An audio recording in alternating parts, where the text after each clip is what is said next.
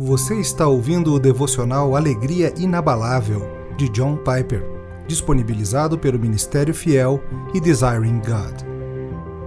2 de janeiro O que Jesus fez à morte.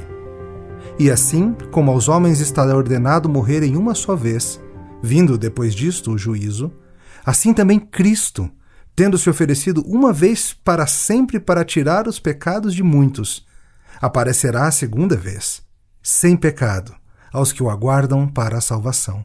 Hebreus 9, 27 e 28. A morte de Jesus tira pecados. Esse é o próprio coração do cristianismo, o coração do Evangelho, o coração da grande obra divina de redenção no mundo. Cristo tirou os pecados quando morreu. Ele removeu pecados que não eram seus. Ele sofreu por pecados que outros cometeram, para que eles estivessem livres desses pecados. Essa é a resposta para o maior problema em sua vida, quer você sinta que esse é o seu principal problema ou não. Há uma resposta para a questão de como podemos nos reconciliar com Deus, apesar de sermos pecadores. A resposta é que a morte de Cristo é uma oferta para tirar os pecados de muitos. Ele tomou os nossos pecados e os levou para a cruz e morreu ali a morte que nós merecíamos morrer. Agora, o que isso significa quanto à minha morte? Está ordenado a mim morrer uma só vez. Isso significa que a minha morte já não é punitiva. Minha morte não é mais uma punição pelo pecado. O meu pecado foi tirado.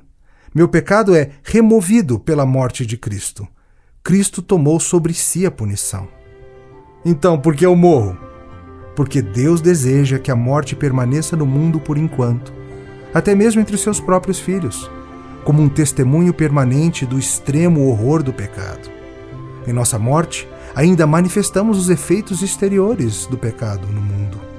Porém, a morte para os filhos de Deus não é mais a sua ira contra eles. Ela tornou-se nossa entrada na salvação e não na condenação. Você ouviu o devocional Alegria Inabalável para outros recursos gratuitos, como pregações, e-books e artigos, visite www.ministériofiel.com.br.